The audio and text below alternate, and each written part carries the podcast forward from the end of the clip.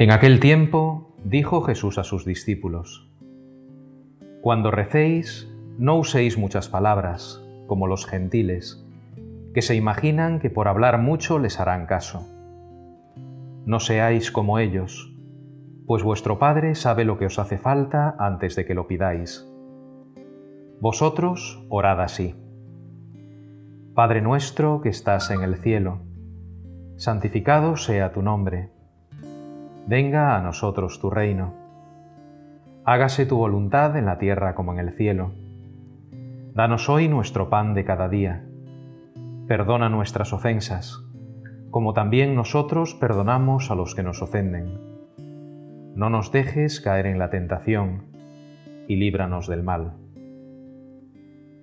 Porque si perdonáis a los hombres sus ofensas, también os perdonará vuestro Padre Celestial pero si no perdonáis a los hombres, tampoco vuestro Padre perdonará vuestras ofensas. Cuando los discípulos le pidieron a Jesús que les enseñase a orar, Él no solo les regaló una oración, sino sobre todo una relación.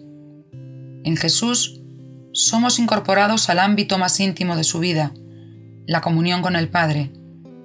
Cada vez que pronunciamos las palabras del Padre nuestro, tomamos conciencia, renovamos y actualizamos nuestra más genuina identidad. Somos hijos de Dios y hermanos.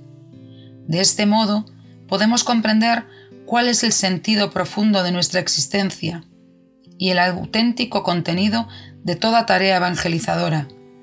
Manifestar el rostro del Padre a través de las actitudes y los gestos concretos de una humanidad revestida de Cristo, el Hijo, es decir, en una dinámica de entrañable y operativa fraternidad, en la que la misericordia, la compasión, la reconciliación y el perdón ocupan un lugar central, dado que son la expresión mejor acabada del rostro misericordioso del Padre y una fiel prolongación del modo como Él nos trata.